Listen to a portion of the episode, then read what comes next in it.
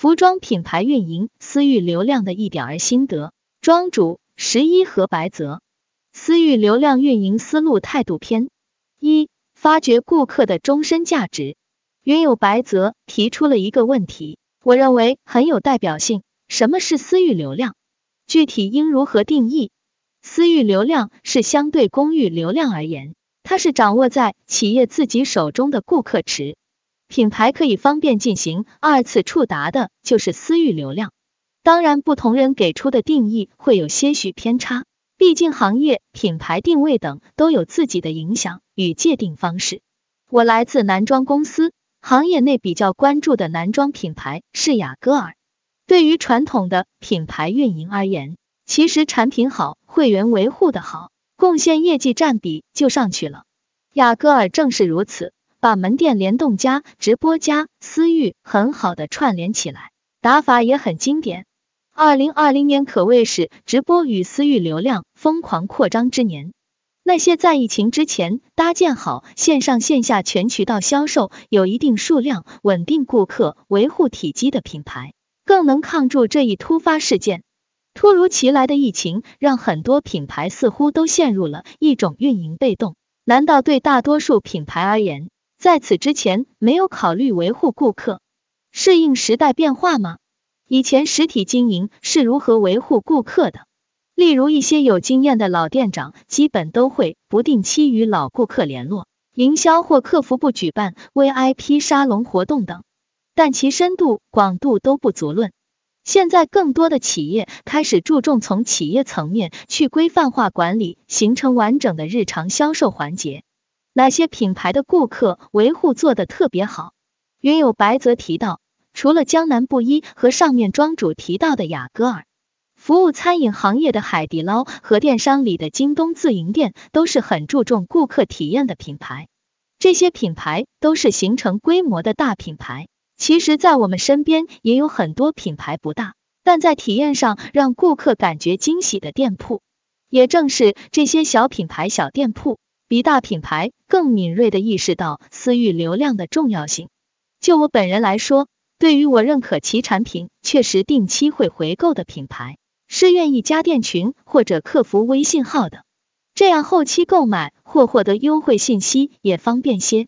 但其中也会遇到有的品牌会疯狂发朋友圈广告，以至于让我都刷不到真正朋友的状态。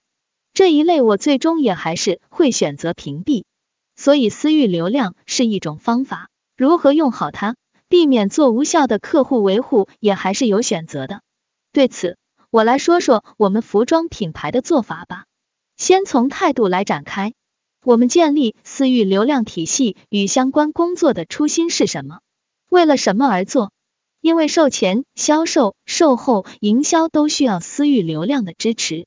首先肯定是因为现在品牌竞争日趋激烈，在获得有效顾客成本越来越高、越来越难的今天。提升复购率，深度挖掘每位顾客的终身价值就变成重要一环了。如何提升复购率？我会从不同性别开始分析。我发现相对而言，年轻女性自身很容易因为换季或有重要活动，看到朋友穿的好看等许多原因而想买衣服。但就目前我所在的公司主营成熟男装的境况而言，我明显感受到男性顾客购物更理性。即便是认可品牌的老顾客，大概率也只在换季时才出现。云友 Allen's 就提到，我身边认识好些男性朋友，他们会告诉我，希望有人能带他们去逛街试衣服，直接给他们搭配好的，然后一个季度带他们买个几套，这样下来一年有人带着买最放心。当然，并非人人如此，但就我所了解到的情况来看，基本符合。因此，换季之间的潜力地带，就是公司的客服号、顾客社群、各门店企业微信及相关客服号的主战地，通过不同形式、不同活动刷存在感，触达顾客，激发消费欲。但即便是主战场，也要注意发送的内容、时间、频率和风格，要与品牌调性一致，才能让顾客通过私域对品牌加深信任，提高业绩。有的公司会有明确的要求，比如一天发几条，什么风格内容，我们给导购培训时就要求朋友圈广告两行左右就好，最多也不能超四句，毕竟不是看小作文。云有白泽提到了一个很好的实例，我朋友圈有一个利郎的店长，印象里他就是折扣和换季的时候发朋友圈，但他发的朋友圈不算太频繁，内容也很有分寸感，有分寸感才不会让人想要屏蔽或者拉黑你。二，打造垂直宣传的基地，除了在非换季的时候提醒顾客之外，做私域第二个好处是。当顾客从各个渠道被抓取汇聚到社群当中，其实是形成了一个经过筛选垂直的受众群体。无论是打广告，包括为新品上市直播预告，并在之后再续客，还是为其他转介绍等裂变活动，这都是最好的温床和引擎。就为这一点，也值得好好经营。三、服务升级与售后，除了以上两点。对服装公司的其他部门会不会也存在优势？云有白则认为，私域可以更快的获得这些回头客们的喜好，然后对企划及设计部的新品研发精准度更高。云有 Alliance 认为，对其他部门最大的好处应该是收集信息，比如收集研发数据、活动喜好度、预售品热度等等。目前我接触到比较显著的几点在于售后。为了能沉淀更多顾客到私域流量池，对于线上线下客诉售后问题也会酌情加到公司总客服号。处理的好的，也有回购率很高的顾客，本身遇到产品问题乐于找客服的顾客，表达欲也是比强的，所以很容易获得意见反馈。而无论线上还是线下，当顾客找到客服更容易的时候，他们的体验就更好。而对设计师来说，我司的设计师们也在有余力的情况下，安排站店、巡店、与销售代表交流等多种形式，了解市场反馈。也有设计师主动要求加入顾客社群，这其实是双赢的，利于设计师在社群运营中也是一个吸粉的好噱头。如何打造私域流量池知识篇？一、企业客服微信号的日常，彩妆品牌完美日记。就把小丸子这一虚拟角色及丸子心弦打造的非常成功，成为业界佳话。小丸子就是一个通过给大家分享美妆技巧的基础上安利新品的小姐姐。同理，宝岛眼镜品牌则把每个导购都培养成 KOL。那么，对服装品牌而言，用来加顾客的账号应该是以什么角色出现呢？是挑衣搭配师，还是特价活动分享员？云有白则认为，线下实体店的话，终端销售；线上的话，找搭配师会更好。对此，我相对赞同区分线上线下这个思路。线下还是可利用好与顾客面对面服务过这点，加入个人信任元素。我个人会将品牌人设的基础设置囊括以下几点：头像、昵称、个性签名和背景墙，这个大家应该基本都能认同。导购可用自己给顾客介绍过的名字，例如某某品牌小雨，具体看大家品牌定位与受众。带上品牌名能够强化品牌印象，同时也更容易让人产生信任感。用年轻化或接地气一些的名字，会亲切，但确实也有顾客质疑过是否官方号，因为我们在天猫单里放引导顾客做好评的包裹卡片。写了加客服可凭好评截图换红包，有过顾客看到客服号名称是小 X 就问是品牌的号，虽然这种行为是不太好，但我们的初心是把顾客从天猫这些公域流量抓到自己的微信号上。也有品牌怕好评显 low，会直接说加客服号换红包换券。云有白则认为，相对这种方式。他更容易接受天猫单机直接放微信公众号或者品牌微信群的二维码，然后关注公众号或者入群给消费券。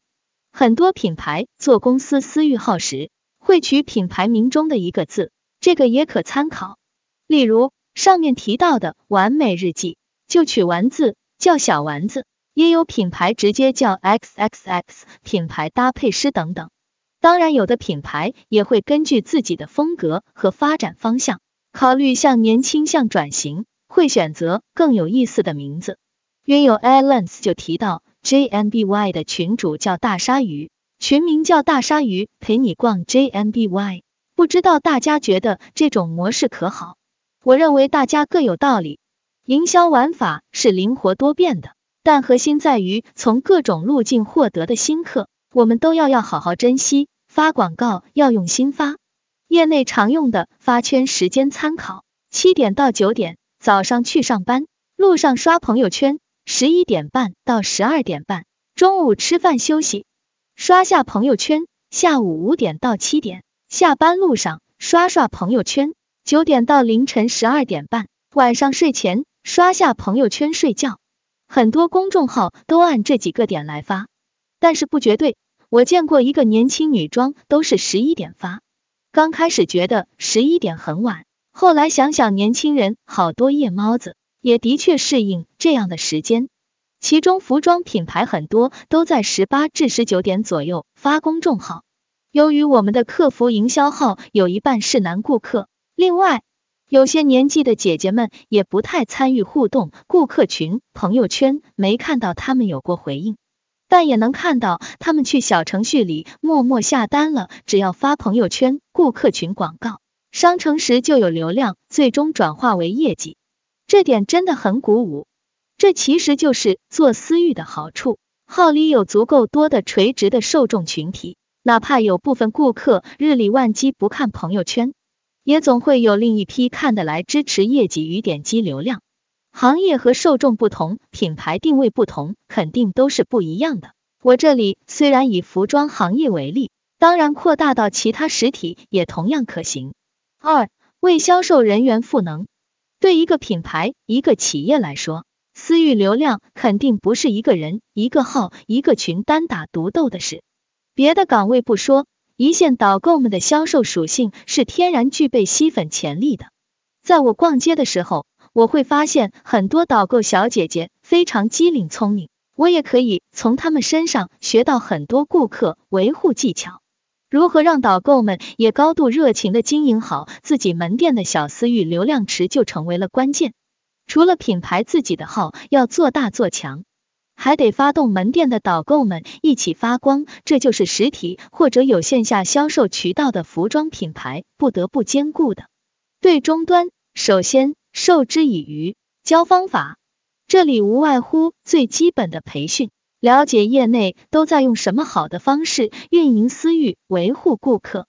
同时让导购参与到公司所建顾客群的日常活跃度维护上，建群初期需要偶尔假扮顾客，适当当托参与群回复，以活跃气氛。导购本身也从而体会发什么能更能引起互动。再者，是授之以渔，给素材，要发动更多人一起做好这件事，至少要给到一些现成的东西，傻瓜式带上路。并且本身私域就是做顾客维护营销的一种，是能转化为业绩的。只是对导购来说，用传统的方式更舒服、更熟悉。毕竟导购的年龄水平不同，其中当然也有能力有限、不会拍产品、不会想群互动话题的导购。对此，定期分享现成品更利于他们直接转发并跟进。公司可以统一提供的素材包括，但不限于。日常发款的照片搭配图，朋友圈文案，会员日社群福利晒图反馈的福利红包等。约友 a l a n s 认为，提供通用素材已经成为社群运营的基础工作了，尤其成了二三线或往下城市的主要运营内容。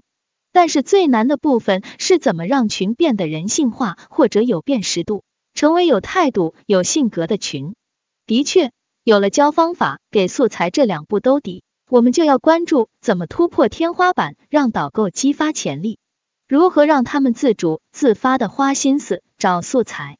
目前实践过比较好的方法有：一、恰当的额外奖励与惩罚机制，奖惩不是一成不变的，可以结合当近期导购的积极性与转化情况调整。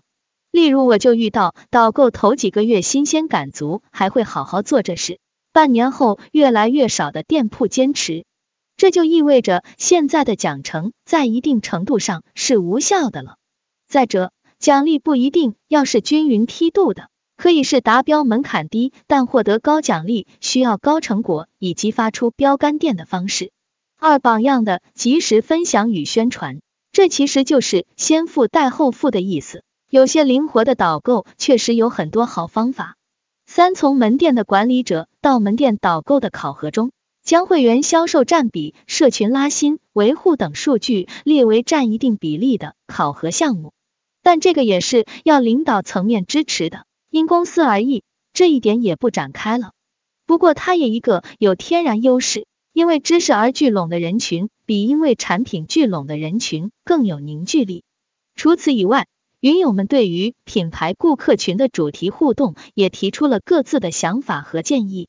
云友 Alance 提出了不露脸买家秀展示，一个月内订单的下午茶着装 PK，遇到换购季群里发邀请，邀请订单总价小于五百元的客户发搭配图，然后能领下个季度新款产品优惠券。云友白则提出，针对客群，有些人比较有表达欲。有些会喜欢消费券等福利，这些人互动比较容易。品牌方做新品开发的时候，做顾客的喜好调研，让顾客更有参与感和成就感。云友压钱提出，提前给顾客一些新一季产品，为之后大力推广造势。对于最后这条，我的确见过有女装品牌做过，效果还不错的。会有顾客在换季前专门来问。如目前经营的群没有，还可以安排托儿来帮问，然后客服趁机回答，宣传一波。还是那句话，具体问题具体分析，方式方法很多，我们要选择适合自己的品牌实操的方法，才能真正有效。你要知道你的顾客是垂直和经过筛选的，如果完全佛系的，有些都不一定愿意进群。当他接受群邀请进来的，至少会是个爱看热闹的。那些在我们说出客服号 xxx，您是否方便加一下之后给你正向回应的顾客，加进来的顾客真的不用对他们太悲观，要想办法让你的社群变得活跃。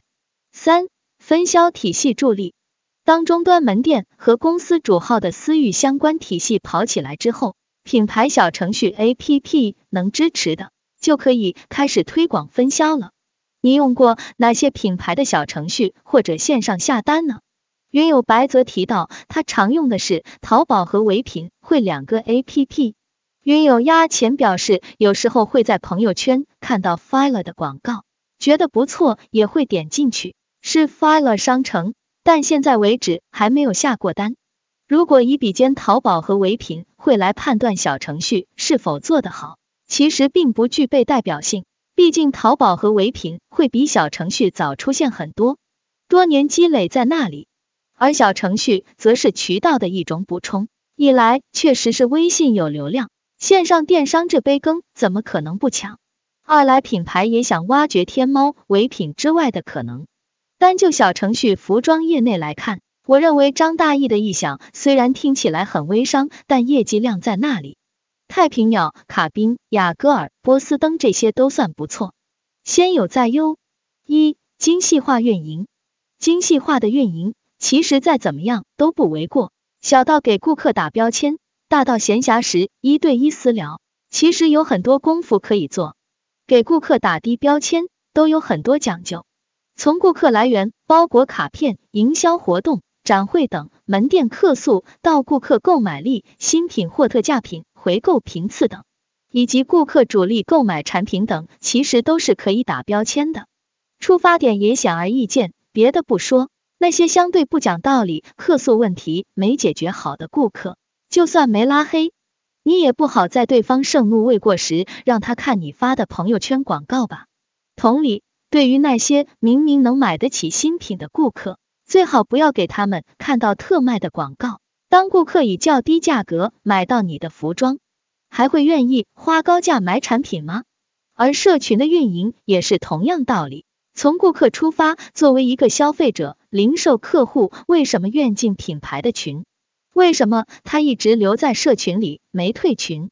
云有白则表示，那应该也要分类拉群管理。这个分类在前期做好，后期就会省力很多。前提还是先有再优。先做再做好。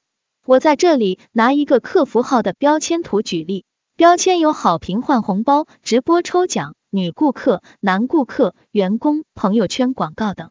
每个新加好友的顾客，你都在第一时间尽量打好标签，后期拉群就更方便。这些工作量确实不小，我们部门换人时也有过断档。从心得上讲，方法都是小事，方法是可以学习的，难的是坚持。约有 Allen 提出，这么看的话，一个微信号是一个专门的人员负责，还是一个团队共同负责几个微信号？对此我没有绝对答案，看公司能分多少人力物力做这件事，每天能有多少顾客加进来，希望私域转化多少占比的业绩。二、常见痛点与反思。最后，我来说说常见的痛点与反思。在各大品牌都在想尽办法抢新客、留老客的今天，面对面迎客之外，如今的私域流量和微信营销一脉相承。对此，重视和不重视的同事间差距越来越大。不知道大家是否问过自己，是否有像对朋友一样经营顾客？一，你知道张三是我们的老顾客，熟悉美季的产品，也买过很多。当有新款到店时，是否都把新品图片、照片发给他？其他同类顾客呢？二，李四几乎不回你日常联络时嘘寒问暖的信息。但每次你把活动发到朋友圈，他便会来问价购买。那么针对李四这样的顾客，你有无专门分组多发朋友圈？三晚五白天较忙，你发的微信基本晚九点后才回复，这时你是否能抽出时间与他沟通？四你给顾客发的信息是否明显像是群发转发的？有没有带上你的个人特点，让顾客觉得你用心的细节？当然。每位销售的人格魅力不同，维护经营顾客的方式也会各有侧重，但用心做了多少，就会带来多少变化。公司的客服微信号每次发朋友圈转发到顾客群，就会顾客询价问产品细节，最终带来业绩。与此同时，没有绝对忠诚的顾客，会有部分顾客因种种原因流失，那么吸引并留住新顾客，便是一件需要坚持的事。你通过什么方式找到了多少新顾客？以上每个带问号的句子，希望大家都能好好反思，没有顾客谈何销售？